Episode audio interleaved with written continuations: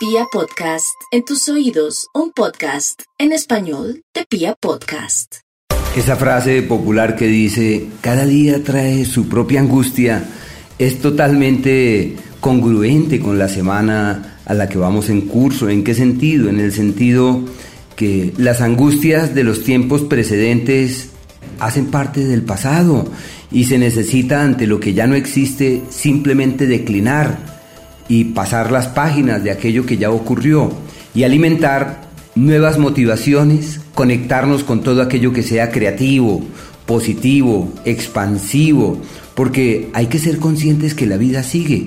Y yo sé que han pasado cosas difíciles en el ámbito colectivo, en el plano familiar, en el escenario personal, por múltiples circunstancias.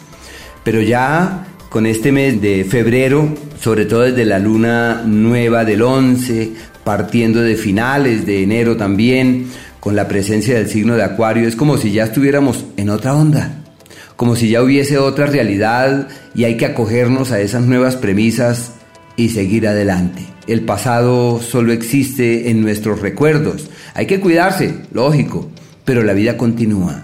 Y hoy tenemos un cielo acorde con esos planteamientos. La luna está creciendo, está en su fase acrecentadora y eso conlleva a que de aquí al 27, eh, o sea, de aquí al próximo sábado, la luna está colmando sus cántaros, llenando su disco y el hecho de que esté eh, llenándose de luz, ¿qué nos recuerda?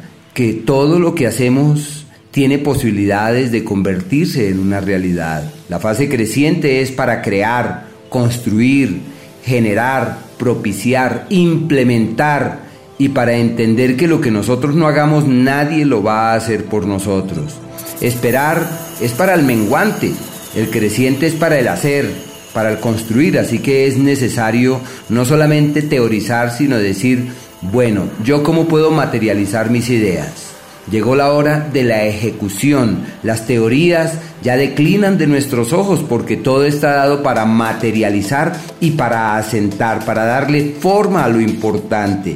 Especialmente de aquí al jueves todo está dado para eso.